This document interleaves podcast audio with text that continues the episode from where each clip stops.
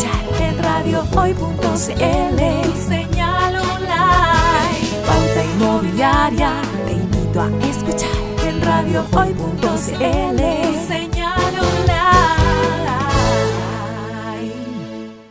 Hola, hola, ¿cómo están ustedes? Muy bienvenido a un nuevo programa de Pauta Inmobiliaria. Hoy vamos a conversar con Janet Carrasco de Tu Abogada Inmobiliaria. Ya nos va ella a contar en detalle en qué consiste. Antes de saludarla, hago un llamado a todos nuestros auditores porque si alguno de ustedes ofrece algún tipo de servicio para corredores de propiedades, agentes, brokers o inversores inmobiliarios, en nuestro programa Pauta Inmobiliaria tenemos el espacio justo para que des a conocer tus servicios. Para mayor información, contáctanos al fono WhatsApp más 5699 824-0438. Ahora sí, Janet, qué gusto de tenerte nuevamente en el programa. ¿Cómo estás? Bien, muchas gracias. El gusto es mío. Agradecer, agradecerte a ti por la invitación, a la radio y por supuesto a los fieles auditores. Eh, Janet, cuéntanos un poco eh, de ti como abogada inmobiliaria. Eh, ¿Cuánto tiempo llevas en el mercado? ¿Cuál es tu especialidad? ¿Cómo atiendes en general a los corredores de propiedades o propietarios de manera particular? Sí, mire, actualmente yo trabajo con inmobiliarias, corredores de propiedad, de, de propiedades y con personas en particular que son inversionistas o que quieren adquirir su primera vivienda, cumplir con su sueño de la casa propia. Yo trabajo de manera on- online, asesorando y, y excepcionalmente también podemos hacer alguna reunión presencial, pero principalmente yo trabajo de manera online. Llevo casi 10 años en el mundo inmobiliario, así que soy abogada especialista en derecho inmobiliario. Correcto. Eh, ¿tu abogada inmobiliaria tiene algún sitio? Eh, ¿alguna? eh, ¿cómo te puede ubicar la, la gente? Sí, me pueden ubicar en mi página web www.tuabogadainmobiliaria.com y también en redes sociales como Tu Abogada Inmobiliaria, donde siempre voy subiendo contenido que es muy importante y que les puede ser muy útil en el negocio inmobiliario. Perfecto, ok. Eh, Janet, eh, para entrar en materia, eh, últimamente nos hemos visto eh, eh, envueltos en una lluvia de propuestas de, reformas tributarias, de mayor pago de impuestos, etcétera. ¿No podrías tú comentar un poco en qué consiste el impuesto en que debieran pagar los propietarios que arrienden sus inmuebles? Sí, mire, es muy común pensar que el IVA solo se podría afectar a la venta de ciertos eh, bienes raíces. Sin embargo, el IVA también afecta a ciertos tipos de arriendo de bienes inmuebles. Todas las propiedades que se arrienden amobladas deben pagar IVA, es decir, todas aquellas que cuentan con los muebles y enseres necesarios para ser habitadas. Incluye los arriendos temporales de casas y departamentos amoblados. Y también otro tipo de arriendo, como por ejemplo inmuebles con instalaciones que permitan actividad industrial o comercial en los establecimientos de comercio. Por ejemplo, si yo tengo un departamento en La Serena y lo quiero arrendar por unos días, por una semana, ahora en, en verano, y está amoblado, ese arriendo paga IVA. Ok, correcto. Ahora, Hay, eh, hay una, hay una excepción a esta, a este, a este IVA, que es cuando se le arrienda a extranjeros en moneda extranjera. Por ejemplo, si Ah, se arrienda en dólares. ya. Entonces, en, es- en ese caso no, no se paga IVA. En ese caso está exento de IVA, sí. Ya. Y con esto de, de- de la reforma tributaria que estaban señalando que eh, era, era factible que todo, el- todo el mundo que, tuviera más de una propiedad tuviera que pagar eh, impuesto por eso, ¿es lo mismo o no? Actualmente, todas las propiedades que se vendan pagan IVA cuando el vendedor es habitual, Ah, ya, ¿ya? Pero los arriendos, claro, los arriendos eh, no, no si no están amoblados. Y ahí deberíamos ver, por ejemplo, si está afecto al DFL, al Dos. DFL2. Eh, a propósito de DFLO, ¿nos puede contar un poco en qué consistía o en qué consiste? ¿Cuáles son los beneficios que, que, que, esta- que se, se establecían allí o se establecen? Sí, me preguntan mucho por el DFL2, si se puede o no acoger o quiénes son beneficiarios de este decreto con fuerza de ley. Primero comentar que es un poco este decreto con fuerza de ley. Este decreto eh, formó parte del plan habitacional del gobierno del presidente Jorge Alessandri para solucionar el gran déficit habitacional de esa época y ha demostrado ser una importante herramienta para el desarrollo habitacional de nuestro país. pues ha promovido la construcción masiva de viviendas mediante la aplicación de diversas franquicias tributarias. Por ejemplo, para ¿Mm? comentarle más o menos cuál es el beneficio, es un beneficio tributario que obtiene un comprador de una vivienda económica hasta 140 metros cuadrados. Ahora, esta, esta ley es bien antigua porque hoy día prácticamente qué casa, qué vivienda económica tiene 140 metros cuadrados. Eh, no quedó esto fuera de lugar, eh, se sigue hoy aprovechando.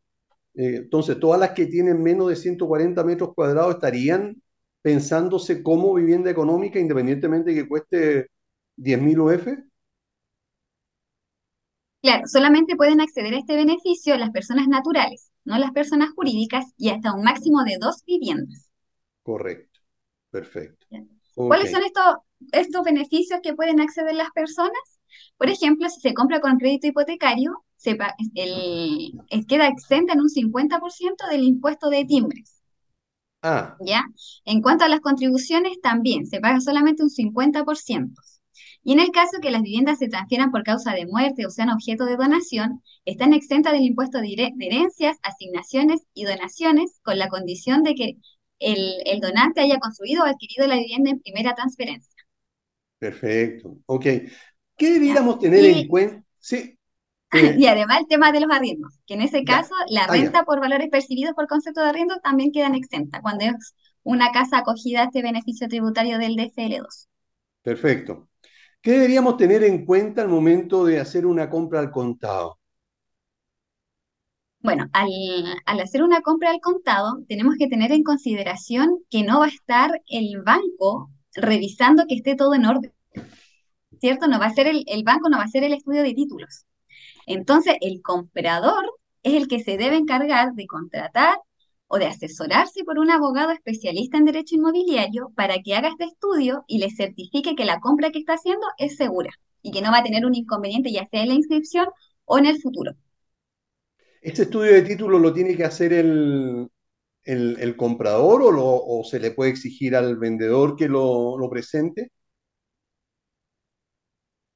Ambas, ambas cosas son factibles. Lo puede hacer el comprador para asegurarse, con, ya sea con un abogado de confianza, o le puede solicitar al vendedor que le presente un informe firmado por un abogado.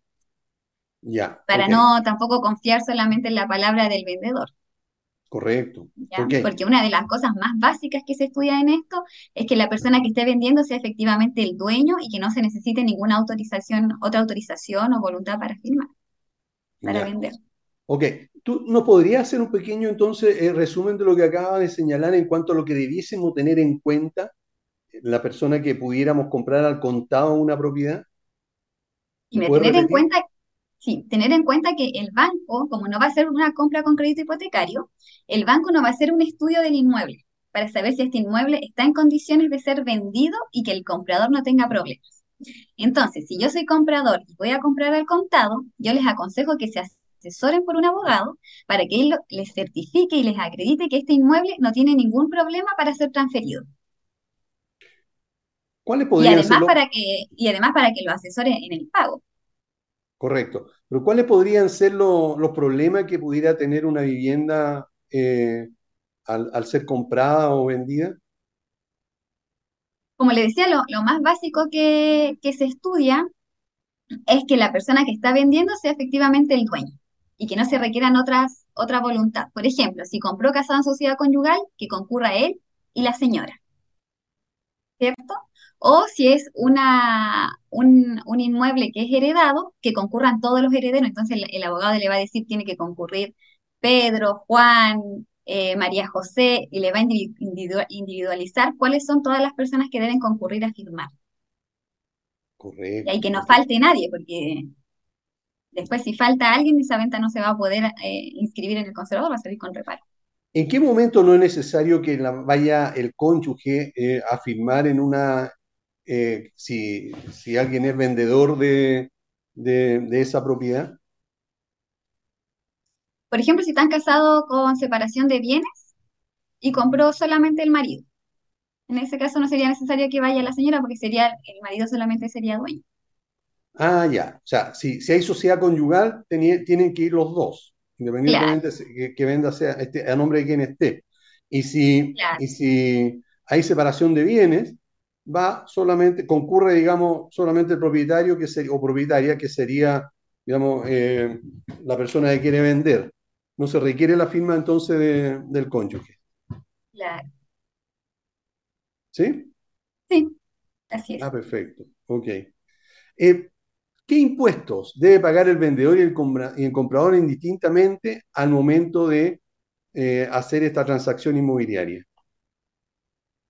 Bueno, como estamos hablando del IVA, hay ciertas eh, ventas que están afectas a este impuesto, ya sean en inmuebles nuevos o usados, cuando el vendedor es un vendedor habitual.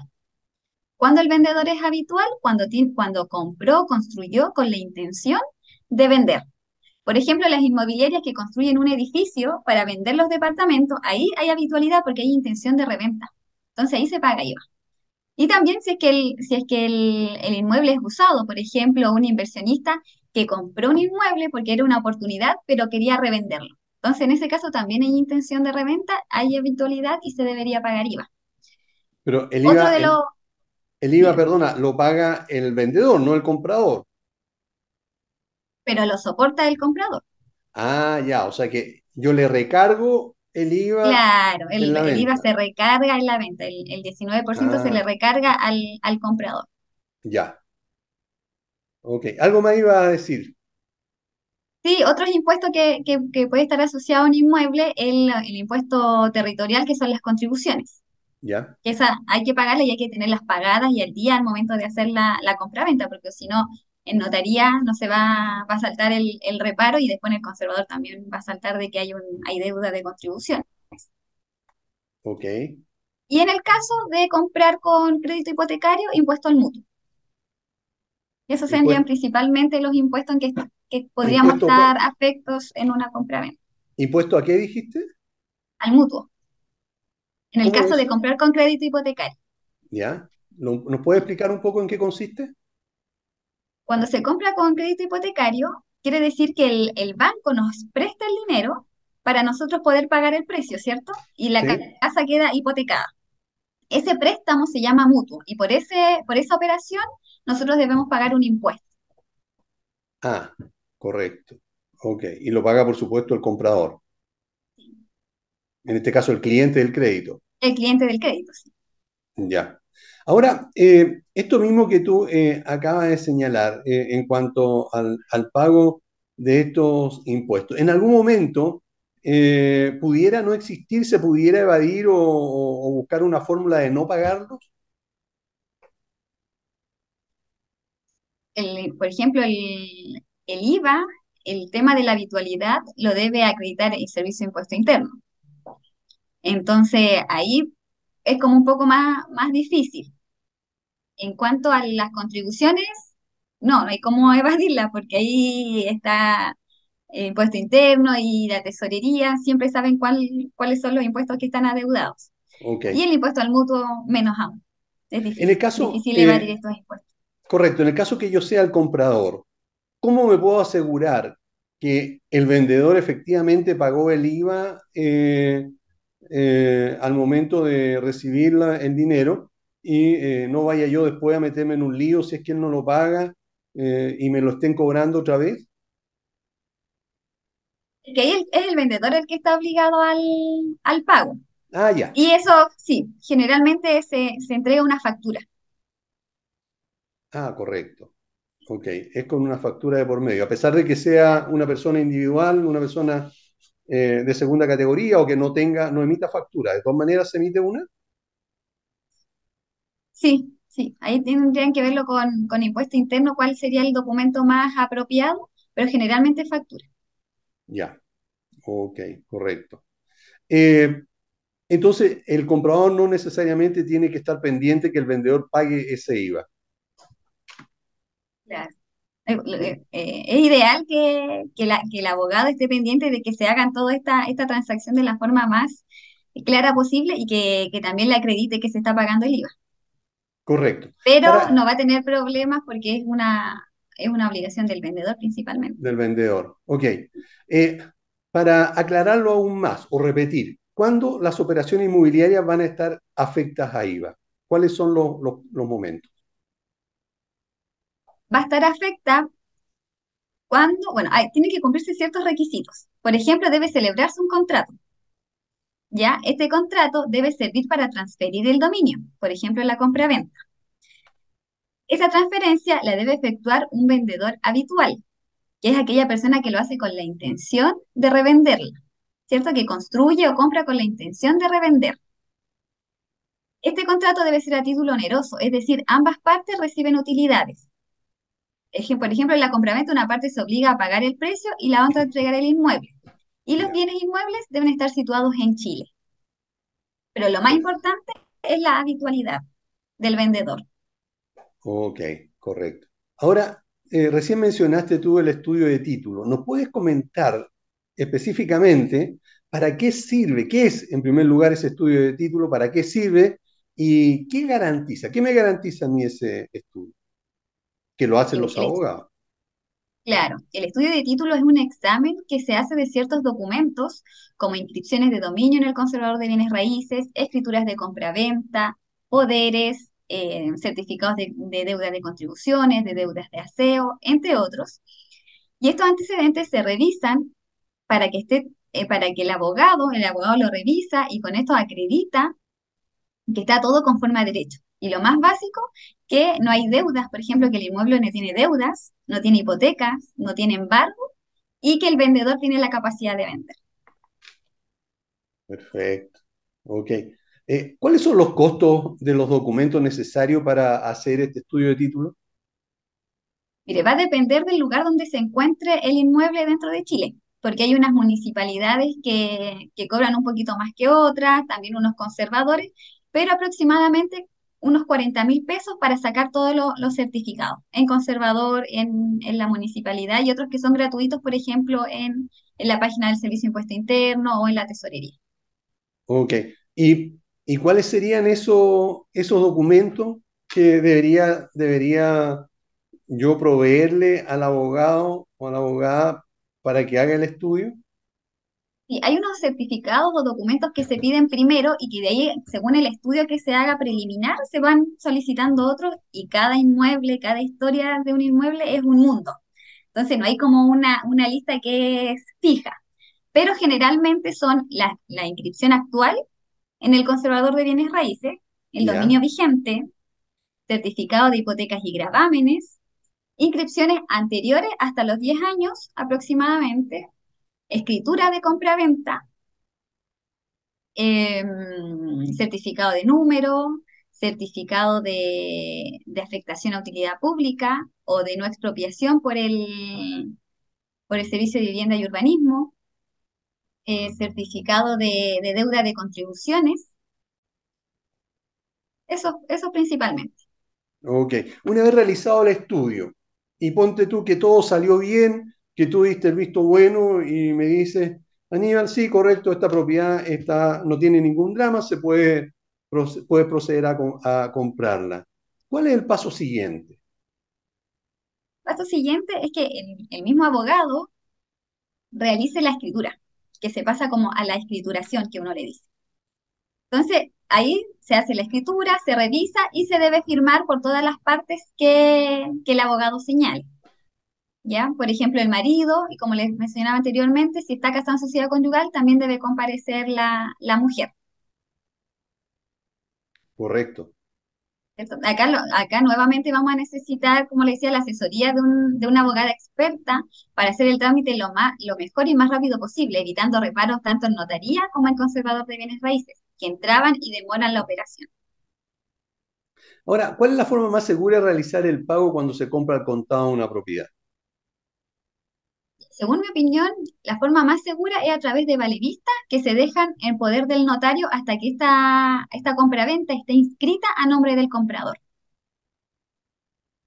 Perfecto. Y entonces, ¿cuándo y a quién se le entrega este valevista? Tú me dices que al notario, pero ¿en qué momento se la entrego? Sí, ya. Primero, señalar que es un ¿cierto? Porque puede que muchos auditores no conozcan este, este documento. Es un documento representativo de dinero en efectivo. ¿Cuál es la diferencia con el cheque? que el cheque podemos llegar al banco y nos dicen no tiene fondo o se dio orden de no pago o cualquier otra cosa que al final podemos no cobrarle. ¿Cierto? En cambio, el valerista no, porque es dinero en efectivo, o sea, nos asegura que ese dinero está en el banco y que nosotros lo podemos ir a cobrar. ¿Y por qué es seguro? Además de, esto, es porque no andamos con el dinero en efectivo, no andamos con el dinero en la cartera, por así decir. Y, así evitamos también que nos asalten, que nos roben, sino que nosotros llevamos este documento al, a la notaría al momento de firmar la escritura y al momento de firmar nosotros se la entregamos al notario, con una instrucción de que una vez que esté a nombre del comprador ya inscrito, el, notario se lo entrega al comprador para que él lo cobre o lo deposite en el banco que corresponda. Eh, acaba de señalar una instrucción al notario. ¿Qué es una instrucción al notario? Una instrucción es una minuta que las partes le entregan al notario y que regulan el procedimiento para pago u otros aspectos derivados de la perfección de un contrato, cuando quedan pendientes trámites que son indispensables para que el listo contrato se perfeccione o produzca efecto. Entonces, las partes le entregan esta minuta al notario y le dicen eh, cuándo él debe entregar esos valevistas. ¿Y, ¿Y, a nombre de quién queda ese valevista? ¿Del notario o del, o del vendedor? No, ese valevista queda a nombre del comprador. ¿Del comprador? Perdón, perdón, del vendedor. Del vendedor. del vendedor, sí. Ok. Eh, ¿Y el valevista es, eh, por seguridad, debiera estar eh, también nominativo o puede estar abierto para que lo cobre el vendedor o cualquier persona a quien él le encargue el, ese, esa gestión? Sí, puede ser, un valevista puede ser nominativo o puede ser endosable. Es nominativo al igual que el cheque que se debe pagar al beneficiario que se señala en la forma específica. Y, en este caso es intransferible, o puede ser endosable y este se transfiere por endoso, y por lo tanto se debe pagar a quien señale, se señale como dueño del valerista. Pueden ser las dos formas, nominativo o endosable. Oye, ¿qué pasa si hay una deuda hipotecaria? Eh, ¿Debemos pagarle, el comprador tiene que pagarle al banco? ¿Cómo lo hacemos si nosotros queremos comprar al contado y no, y no con, con un crédito hipotecario? ¿Cómo se ve ahí la, cómo se hace? Claro, sí, porque cuando, hay por, cuando es por crédito hipotecario, nosotros no nos encargamos de esa operación porque los bancos se arreglan y se pagan entre ellos, ¿cierto? sí. Pero cuando es compra al contado, nosotros también nos tenemos que asegurar que al momento de que se inscriba el inmueble al, nombre del comprador, esa hipoteca ya esté alzada, ¿cierto? Y no adquirir un inmueble con hipoteca. Lo ideal es que el mismo precio, con el precio, se pague la deuda hipotecaria y así cuando ya esté inscrito a nombre del comprador, él lo adquiere limpio, lo adquiere sin hipoteca. Entonces, ¿cómo se hace esto? En, la misma, en el mismo contrato de compra-venta se incorpora la cláusula de alzamiento. Ah, ya. Entonces, ¿quiénes firmarían esta, este contrato de compra-venta? Vendedor, comprador y el banco que va a alzar la hipoteca. ¿Ya? Entonces, yo le dejo un valevista a nombre del banco con la deuda hipotecaria y, el, y otro vista a nombre del vendedor con el saldo que, quede del precio. Así, cuando ya el inmueble está inscrito a nombre del comprador, él lo recibe limpio, sin hipoteca y sin deuda. Perfecto. Entonces, aquí eh, podrían haber dos valevistas, uno a nombre del banco y el otro a nombre del vendedor, por la diferencia. Claro. Sí, o puede ser a uno a nombre del, vendedor endosado al banco, que también ah. hay abogados que lo usan así. Ah, perfecto. Pero ¿y la diferencia? ¿O igual habría que hacer Y la diferencia, claro, habría que hacer dos. La diferencia al vendedor. Ah, perfecto. Ok, correcto. Eh, bueno, lamentablemente, eh, Janet, el tiempo se nos está acabando, nos queda muy poquito. Solamente quisiera pedirte eh, que nos dijera si algún auditor quisiera saber más acerca de alguno de estos temas que tú asesoras, ¿cómo te, cómo te ubicas? Me puedo ubicar a través de mi WhatsApp, más 569-7370-7348, o a través de las redes sociales, Facebook e Instagram, tu abogada inmobiliaria. Ahí siempre me van a encontrar, podemos agendar una, una, reunión, una reunión online y yo los ayudo encantada. Ahora, eh, lo bueno que tiene de, eh, eh, de, hacer reuniones online es que puedes, digamos, asesorar a personas eh, tanto de Arica como de Punta Arena, digamos, a través de, todo el país, porque las reuniones se pueden hacer eh, por este medio. Así que eh, buenísimo que nuestros auditores que están en todo, repartidos en todo el país puedan también eh, contactar a Janet para hacerle las consultas que estimen y, por supuesto, para contratar su servicio en caso que eh, necesiten hacer un estudio de título. ¿Y qué más ves, eh, Janet, aparte de los, estudios de título? efectivamente, Aníbal, yo he asesorado a personas de Arica a Punta Arena, porque gracias a la pandemia todo es online. Los conservadores pusieron a disposición los certificados y casi todos los estudios se pueden hacer online. Eh, las municipalidades también, así que es muy fácil asesorarlos a, todos los que, los que vivan en Chile o los que vivan en el, en el extranjero, que también tengo clientes que viven en el extranjero, pero que tienen inmuebles en Chile. Para ellos también es mucho más fácil contar con una abogada de manera online, ¿cierto? Además de, además de asesorarlos en compraventa, también veo lo que son em, particiones, posesiones efectivas, todo relacionado con el negocio inmobiliario. Perfecto, ok. Bueno, Janet, muchísimas gracias por habernos acompañado el día de hoy, muchísimas gracias por darte el tiempo de, y, tener la paciencia de explicar tanta pregunta que hago relacionado con esto que eh, para el general de las personas es bastante complicado. Así que muchas gracias por tu participación. No, muchas gracias a ustedes por la invitación y yo encantada, encantada de poder colaborar con mi granito de arena, de poder ayudarlos y de asesorar a todos los que están en este difícil mundo del, del negocio inmobiliario. Perfecto, ok. Vamos a una pausa y volvemos. No se vayan. No te vayas. Volvemos después de una breve pausa comercial. Disfruta en la sintonía de la hora. Personaliza tus ideas con Estampados MG. Una excelente alternativa para estampados de poleras, tazones, cojines, delantales y mucho más especializados en personalizar recuerdos para todos los fanáticos del fútbol y clubes de fans. Encuéntranos en Facebook y Twitter como arroba estampadosmg. Despachos a todo Chile. La mejor opción de precio y calidad la encuentras en Estampados MG. Estudio Jurídico Global Use especialistas en derecho laboral, civil y de familia. Contamos con una vasta experiencia en temas relacionados con el derecho del trabajo. Autodespidos, fuero maternal, despidos injustificados. En Global Use tenemos la solución.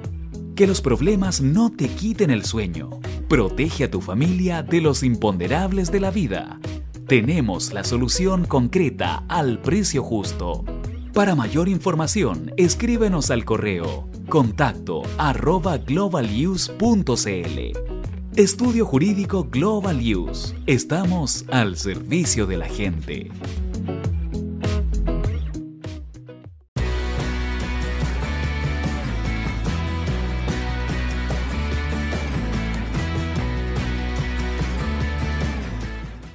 Hoy te está esperando para programar los mejores temas Envíanos un WhatsApp al más 569 6355 0152. La música que tú programas suena en la hoy.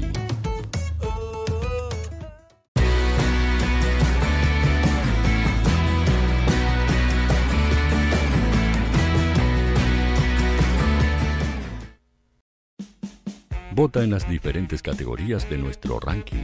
Tú eliges los temazos de la semana en la hoy.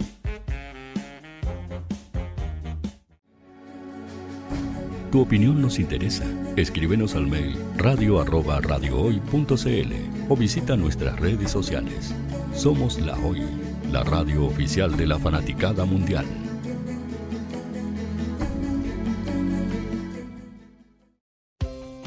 Tú, que nos escuchas todos los días, ¿sabes por qué somos la radio oficial de la fanaticada mundial? Si no lo sabes, Sube el volumen. Hola tío, aquí Andrew de Argentina. Hola tío, hoy soy Deb. Saludos desde España. Radio Hoy es mi radio. Hola, mi nombre es Eric y los estoy escuchando desde La Habana, Cuba. Hola tío, hoy es un placer estar escuchando a Najo. Os mando un saludo desde Brasil, o como decimos por aquí, un abrazo muy fuerte. Chao, chao. Hola tío, soy Ángela y soy de Puerto Rico. Hola tío, aquí una peruana desde Italia, en sintonía de la radio de la fanaticada mundial con Radio Hoy y el tío Hoy, por supuesto. Hola tío, soy Alexa de México, tengo 8 años. Hola tío, ¿cómo estás? Te saluda Mónica Osuna desde Paraguay. Hello tío Hoy. We're streaming from the United States and we thank you for doing this special stream. La radio Hoy, soy Laxane y los escucho desde Nicaragua. Hola tío, soy Majo de Bolivia. Hola Radio Hoy Chile, muchos saludos desde Honduras. Hola tío, te saluda Eric desde Ecuador. Hola, soy Mabel de Buenos Aires. Radio Hoy te escucha. Hola, buenas tardes. Saludos desde Venezuela. Hola Radio Hoy, les saluda Germayori Mancía desde Guatemala. Hola amigos de Radio Hoy. Tío Hoy, tío Hoy, tío Hoy. Para Chile, América y el mundo, Radio Hoy. La radio oficial de la fanaticada mundial. Hola. Estoy buscando, sí, a ti te estoy buscando. Quiero que tú seas parte de Radio Hoy, la radio oficial de la Fanaticada Mundial. ¿Y cómo hacerlo? Fácil, muy sencillo.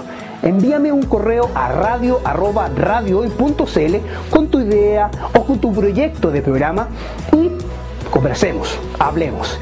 Porque aquí en Radio Hoy, la radio digital más importante de Chile, queremos que tú seas parte de esta inmensa familia de la fanaticada mundial. Recuerda, envíanos un correo y conversemos. Somos Radio Hoy, la radio oficial de la fanaticada mundial.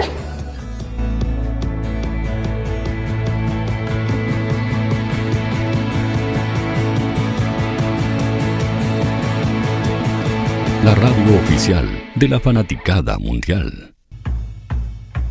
El área deportiva de la Hoy está todos los fines de semana reporteando, transmitiendo y llevándote la emoción del fútbol. Hoy Deportes, con el fútbol nacional e internacional, campeonato chileno, primera B y fútbol femenino.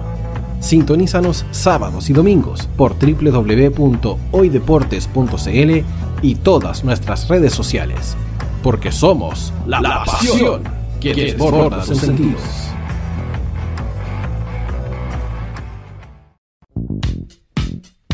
¿Quieres que tu marca llegue a miles de personas? ¿Buscas hacer crecer tu negocio?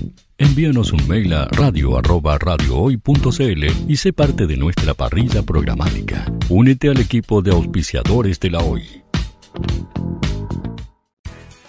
Radio Hoy es una empresa Hoy Comunicaciones. Visítanos en www.hoycomunicaciones.cl.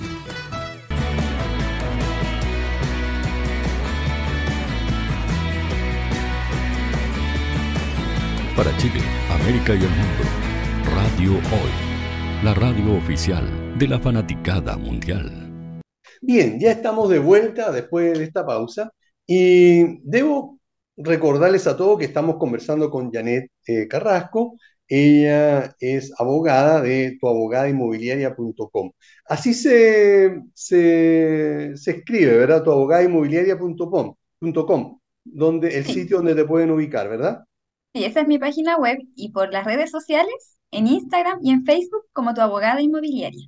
Ok, antes de hacer la, siguiente pregunta, debo eh, hacer una, invitación a nuestros, eh, a nuestros auditores, porque si alguno de ustedes, estimados auditores, ofrece algún tipo de servicio para corredores de propiedades, agentes, brokers o inversiones, inmobiliarias, inversiones inmobiliarios, en nuestro programa Pauta Inmobiliaria tenemos el espacio es preciso para que es a conocer tu servicio. Eh, para más información, contáctanos sin ningún compromiso al fono WhatsApp más 5699 824 0438. Eh, Janet, estábamos conversando eh, eh, sobre lo, los diferentes aspectos que hay que tener en cuenta en una compra al contado, pero eh, también un tema súper interesante que tú, por suerte, manejas bastante bien y quiero aprovecharme eh, justamente de tu conocimiento para que nos ayudes a entender, que está relacionado con el Registro Nacional de Deudores de Pensión Alimenticia. ¿Tú nos puedes contar un poco en qué consiste, de qué se trata este registro? Sí, mire, este registro es una nueva ley que creó este Registro Nacional de Deudores de Pensión de Alimentos. Es la ley 21.389. Este registro es muy reciente, está en vigencia desde ahora, desde noviembre. Entonces todavía hay asuntos que están ahí eh, acomodándose, pero vamos a conversar en esta oportunidad generalmente de qué se trata y cómo podemos hacerlo para, para poder vender o comprar un inmueble sin ningún inconveniente. Primero, eh, explícanos por qué se crea este registro. ¿Qué está pasando con los papitos corazón? Sí, mire, este registro es un registro electrónico cuyo objeto es visibilizar a las y a los deudores de pensiones de alimentos y articular diversas medidas legales. Ya vamos a conversar sobre cuáles son estas medidas, esto con el fin de promover y garantizar el cumplimiento de las pensiones de alimentos. ¿Cierto? ¿Por qué se crea este registro? Bueno, la pandemia hizo muy evidente un problema que existía, que es el alto porcentaje del incumplimiento en las pensiones de alimentos. Como las medidas de apremio que existían en su momento no eran suficientes, principalmente solamente se, se podía contar con el arresto y además era, era difícil de realizar, una vez que se practicaba el deudor con un pago mínimo ya se podía alzar o dejar sin efecto esta medida. Entonces, lo que, lo que busca esta, esta ley o este registro es que se establecen mayores medidas para conseguir un mayor cumplimiento en el pago de las pensiones de alimentos. Principalmente las madres van a tener mayores herramientas para conseguir que el deudor, que generalmente es el padre, pague con esta, con esta deuda de pensión de alimentos. ¿Y cuándo pasa un, eh, un deudor de pensión de alimentos eh, al registro? O sea, ¿cuándo se le ingresa? ¿Cuál es el procedimiento además que, conlleva esto? Sí, mire, las personas que, están obligadas al pago de pensión de alimentos y que adeuden tres pensiones seguidas, consecutivas o cinco discontinuas. Ah. Por ejemplo, una persona que dejó de pagar septiembre, octubre y noviembre, ya puede una resolución judicial ordenar que ingrese al registro. O cinco discontinuas. Por ejemplo, si pagó abril, pero no pagó mayo y, después pagó junio y dejó de pagar julio, agosto, septiembre y octubre, también una resolución judicial puede ordenar que ingrese a este registro, porque serían cinco discontinuas. Aunque hayan meses que pague y otros que no pague, si son cinco que, que no ha pagado, también puede ingresar a este registro. ¿Quién lo hace? El juez de familia en el Tribunal de Familia, con una resolución judicial, ordena el ingreso al, registro al deudor de la, de la, pensión de alimentos.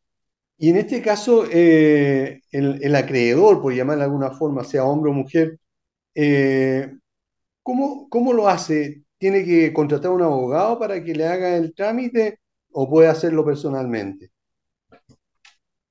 ¿El beneficiario, dice usted? Sí, beneficiario sería. Claro, el, beneficiario lo puede solicitar al, tribunal o no es necesario que lo, que lo solicite. El tribunal va a, señalar, va a, percatarse que hay una deuda y va a ordenar inmediatamente el ingreso al registro. No es necesario contratar abogado. Ah, perfecto. Que no se ha ingresado, sí, si no se ha ingresado, la persona puede ir al tribunal de familia y solicitar el ingreso. ¿Y cuáles serían las consecuencias para este deudor eh, que figura en este registro? Lo, novedoso o lo bueno de esta, de esta normativa es que establece varias medidas. Estas medidas son herramientas que va a tener el beneficiario o su representante para obligar que el deudor pague o prefiera pagar esta deuda. Como le decía, antes no existían estas herramientas, entonces las personas deudoras obligadas al pago preferían pagar otras deudas que pagar la pensión de alimentos. Cambia ahora. Y hay muchas medidas que yo se las voy a comentar ahora, las personas que están obligadas al pago van a preferir pagar la pensión de alimentos para después evitar futuros inconvenientes. Por ejemplo, se le pueden retener la devolución de impuestos. Además, puede haber una retención de parte de los fondos de un crédito bancario que pida esta persona deudora por 50 UF. Actualmente, si no me equivoco, 50 UF serían aproximadamente 1.600.000 pesos. Entonces, si es que una persona pide un crédito, se le pueden retener estos fondos para el pago de la deuda de alimentos. Correcto. ¿Ya? Si el deudor o deudora vende una propiedad, se puede impedir la inscripción del traspaso si no se pagan los alimentos adeudados. Y esto es lo que a nosotros no, nos trae ahora, nos convoca a conversar sobre esta ley, que después lo vamos a conversar más en, profundidad. Ahora, ¿cómo se hace ¿Cómo se accede a este registro? ¿Quiénes lo pueden consultar? Bueno, hay otras, otras medidas que después la podemos igual seguir mencionando. O, o, veámosla de inmediato, antes de continuar, si quieres. Ya, sí, mejor, porque así las personas pueden quedar claras de cuáles son todas las herramientas que tienen, porque son todas muy, muy útiles y que lo, lo, vemos día a día. Por ejemplo, en el caso de la compraventa de vehículos motorizados, también em, se podría, el Servicio de Registro Civil e Identificación eh, solamente puede inscribir la transferencia si se acredita que con las ganancias de esta venta del vehículo se van a pagar los alimentos adeudados. Se le puede negar la licencia de conducir. Esto es la municipalidad. Ah. También, lo, también podrán solicitar, no podrán solicitar la emisión y renovación de su pasaporte. Súper importante, porque a veces los papitos corazón quieren andar de vacaciones en, el Caribe. Entonces ahí se le puede eh, se le puede negar la emisión del pasaporte para que salgan del país. Ah, bien. También, sí, también pueden haber retención de remuneraciones de gerentes generales o directores de sociedades anónimas abiertas o con transacción bursátil. También tienen inhabilidad para recibir algunos beneficios económicos o bonos del Estado, esto es súper importante porque esto sí o sí va a hacer que las personas quieran pagar la pensión de alimentos y así poder seguir percibiendo estos beneficios económicos que les da el Estado, los bonos, ¿cierto? Retención de remuneraciones para el pago de la deuda, o sea, se le pueden ir reteniendo el sueldo para el pago de esta deuda de, alimentos. Ya. También, algo que es muy importante, también se puede pagar la deuda con la indemnización por años de servicio si el deudor es despedido del trabajo. Las deudas por pensión de alimentos serán prioritarias en los procedimientos judiciales de ejecución. Es decir, si se remata un inmueble, va a ser también prioridad pagar estas pensiones de alimentos, lo cual antes no se hacía. No, había prioridad para el pago de, de, las pensiones de alimentos. Hoy sí lo va a ver con las resultas o con lo que se, se obtenga de un remate. Mira, a pesar de que me estaba adelantando, igual eh, eh, creo que es necesario eh, tu respuesta, porque ¿cómo se hace este registro? ¿Quiénes lo pueden consultar? ¿Cómo, ¿Cómo yo como corredor o cómo el conservador o el empleador que despidió a alguien sabe que esa persona está, está debiendo pensión alimenticia? Sí, este, este registro lo pueden consultar, se puede consultar solo con la clave única, ¿ya? ¿Quién es? El deudor o la deudora de los alimentos y la persona beneficiada por estos, o su representante. Por ejemplo, acá, si son menores de edad, lo puede consultar la mamá con la clave única. Generalmente es la madre, porque según la estadística, el 85% de los obligados al pago de, alimentos son los padres. Por eso a veces yo hablo de deudor como padre, porque es la mayoría, ¿cierto? Además, lo van a poder consultar los tribunales de familia, otros órganos del Estado y, por ejemplo, acá también la ley señala otra persona o entidad con obligación de consulta. Tenemos las notarías, los conservadores, los bancos que están en línea con este registro para irlos ah. consultando y así ir cumpliendo con estas medidas. Ya, pero tú eh, recién mencionaste que en los finiquitos, es decir, yo soy empleador y de verdad que lo soy, y voy a despedir a alguien, eh, ¿cómo me entero de que hay una parte del finiquito que tengo que pasarlo no sé a dónde para, eh, para digamos, como retención por, y no pagarle el 100% a ese trabajador?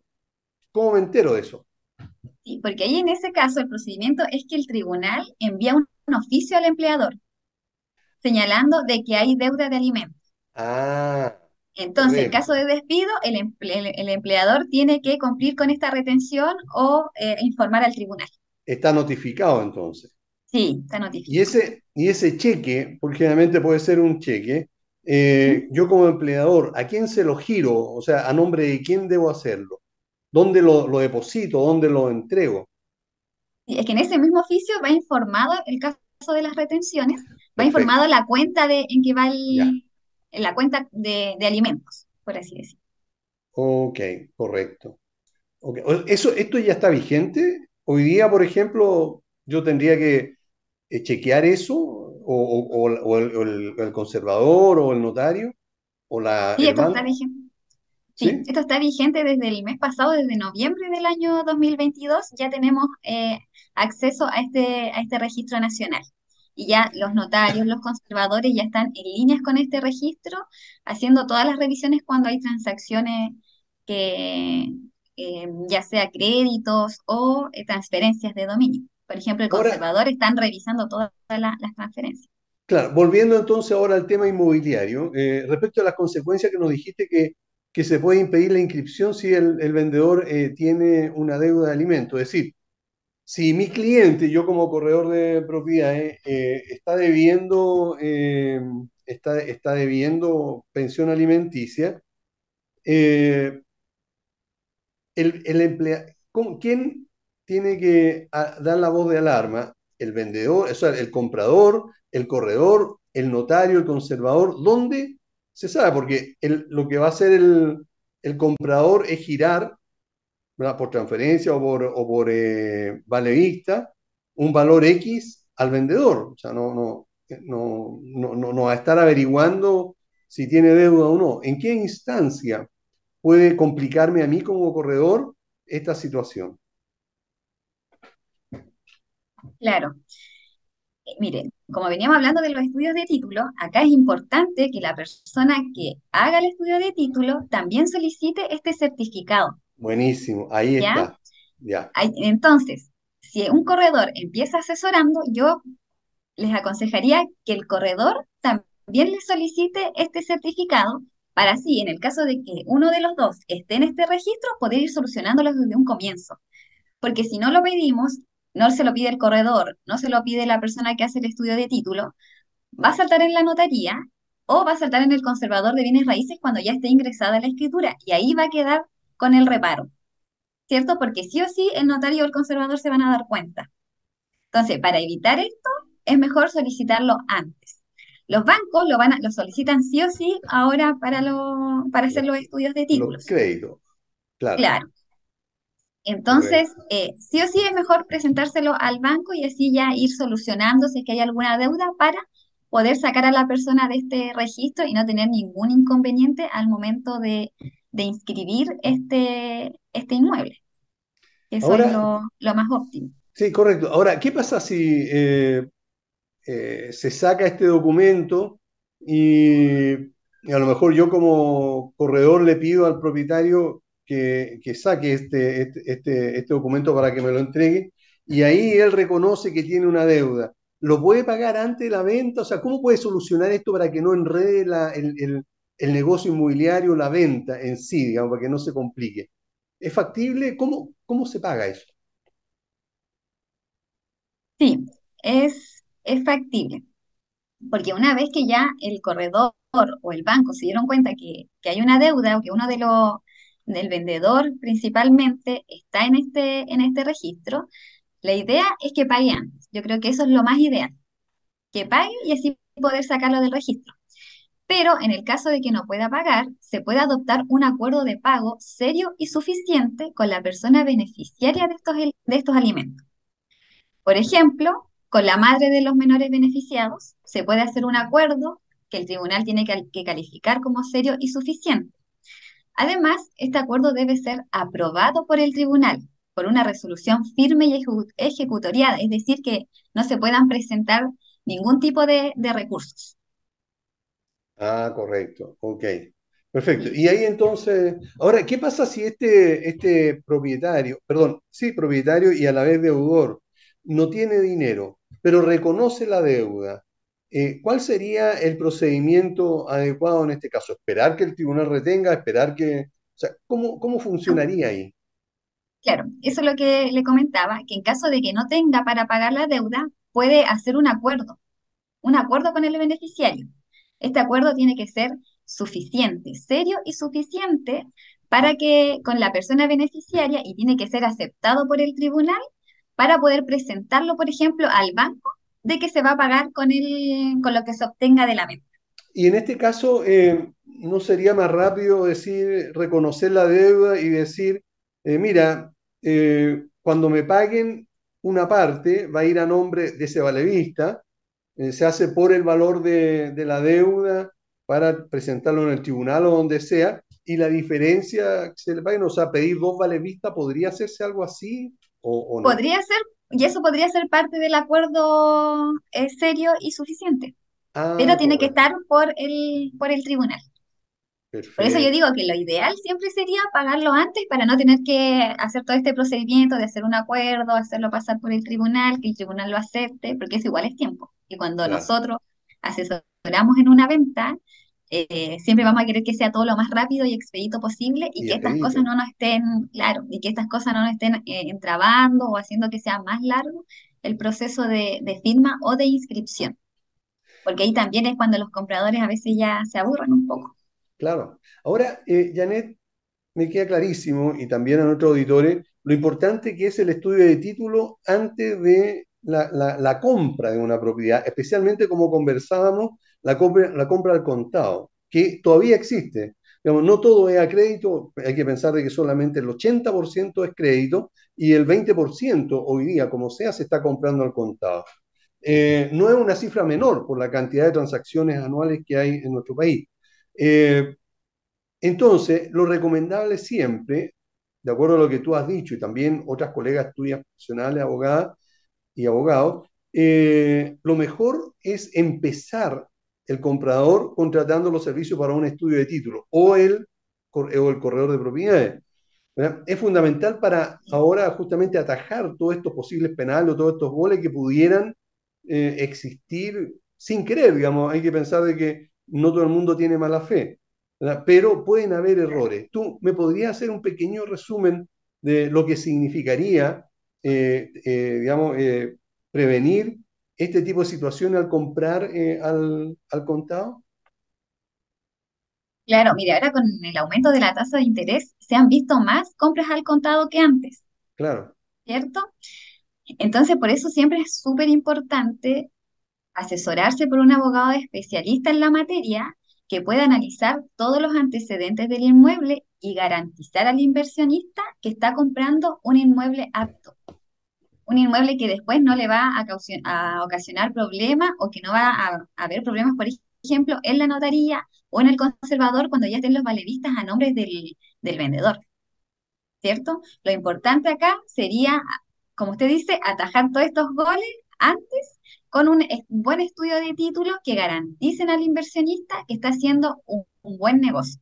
Porque si no se asesora y, y le, y le llega a pasar alguna situación que lo entraba o que simplemente lo hace perder tiempo y dinero, no, no vale la, no vale la pena. Mejor asesorarse siempre. ok. Y ahora con este registro de, de deudores, con mayor razón, o sea, hay, hay más motivos para asesorarse al momento de comprar al contado y hacer un estudio de título. Porque Correcto. estamos, estamos invirtiendo a muchas personas los ahorros de toda su vida, Así es. ¿cierto? Así Perfecto. que por eso yo siempre recomiendo asesorarse. Ok, correcto. Bueno, y tú asesoras también, porque independientemente de dónde estés, eh, de, manera online, se puede hoy día atender a todo el mundo en, en cualquier ciudad del país o fuera de ella. Eh, ¿dónde te contactan para si algún auditor quiere saber de ti?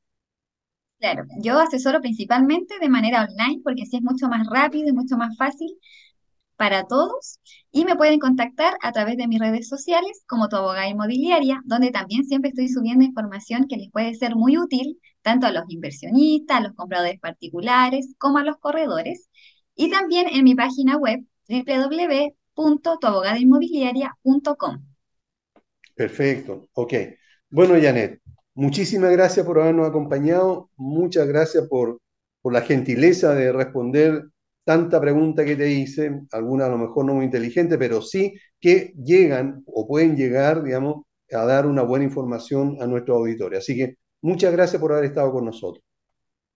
Gracias a ti por la invitación. Yo con gusto ayudar, aportar con mi granita de arena en este tan difícil mundo eh, del negocio inmobiliario. Ok. Y a ustedes, estimados auditores, también quiero darles las gracias por habernos acompañado el día de hoy y nos vemos el próximo lunes, como siempre, a las 11 de la mañana, no, a las 16 horas en punto. Que estén todos muy bien, nos vemos, chao. Inmobiliaria, te invito a escuchar en radiohoy.cl, señal online. Pauta Inmobiliaria, te invito a escuchar en radiohoy.cl,